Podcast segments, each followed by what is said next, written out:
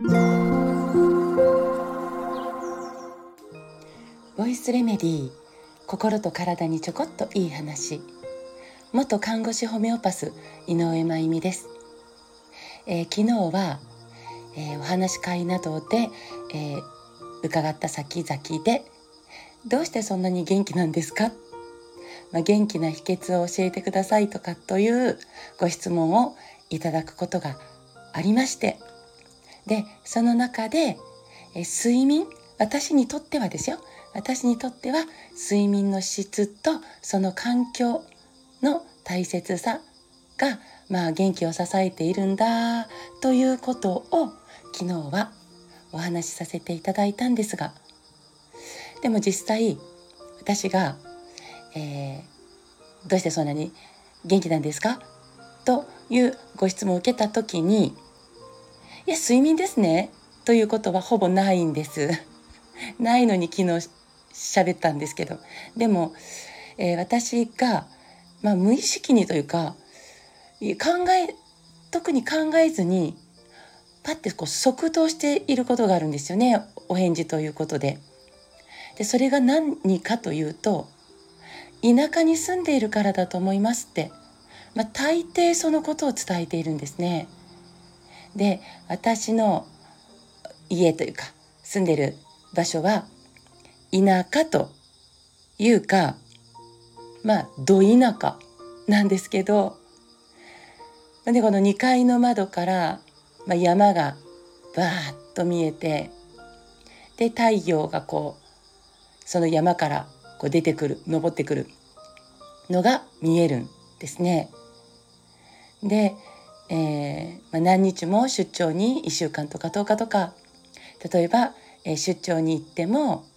あるいは、えー、近場というか、まあ、新潟県内に車で12時間のところでお仕事で出かけても我が家、まあえーと、マリーゴールドという屋号で、まあ、ここの家も、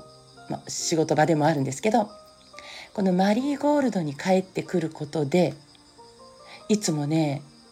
勝手にフルチャージできてるんですよねエネルギーが。これもすごいんですその力が。でまあえーと、庭もまあ多少あって、まあ、車が数台止められるようにもなってるんですけどえっ、ー、とこの庭もコンクリート入れてないんですよね。なので家の周りは土だからこううろうろするだけでもなんか整う感じがするんです家の周りを。で空気がまあ爽やかに澄んでいてまあ、お水も美味しいんですけどうちは水道を引いてないんでお風呂もトイレも、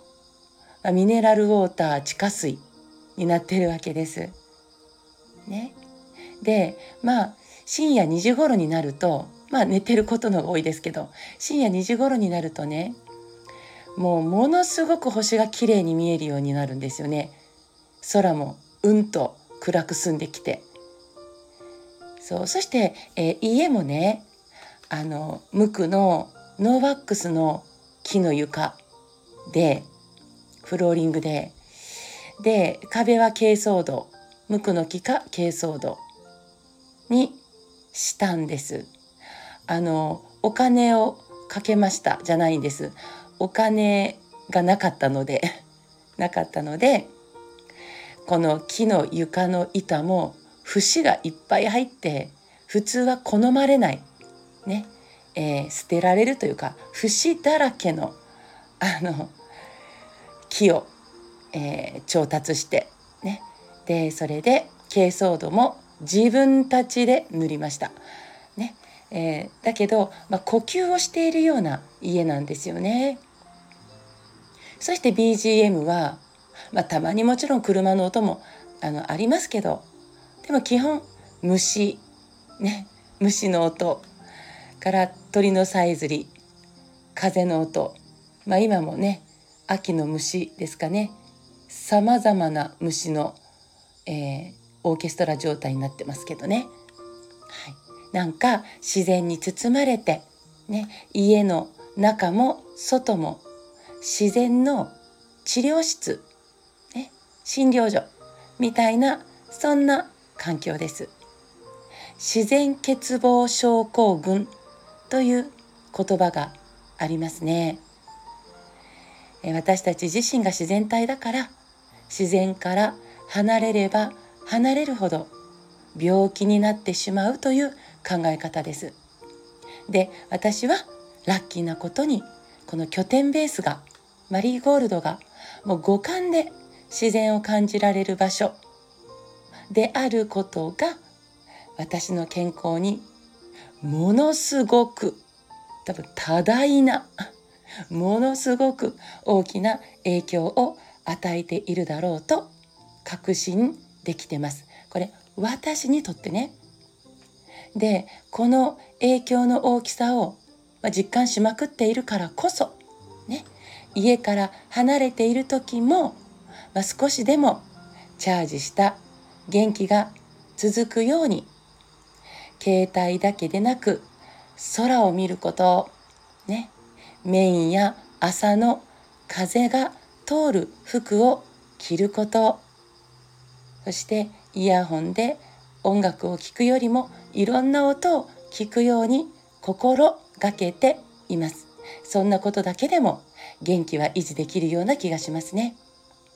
健康を維持するためにたくさんのサプリやたくさんのジムやたくさんの薬局がありますあの否定じゃないですあの合うものを選びね、えー、楽しんでもらえたらいいかなと思うけどでもでもでも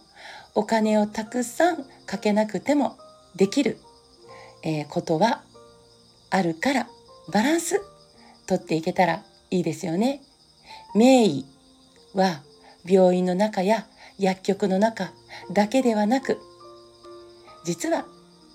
すぐ近くにもいるよということでまあ今日のお話もなんとなく、えー、どうだったんでしょうか宙ぶらりな感じかもしれないんですけど、まあ、自然を意識して自然に、えー、近い、えー、ところで過ごす時間も大切にして生きていくことがね元気でいる秘訣という私の、えー、個人的な 何て言うか、えー、対策というか取り組みというか環境というか、えー、ということでお伝えをさせていただきました。はい今日も最後まで聞いてくださってありがとうございます。えー、マリーゴールドにもまたいろいろとイベント等を起こしていきますので、えー、お気軽に、え、ご案内します、え遊びに来てください。今日も最後まで聞いてくださってありがとうございます。また明日お会いしましょう。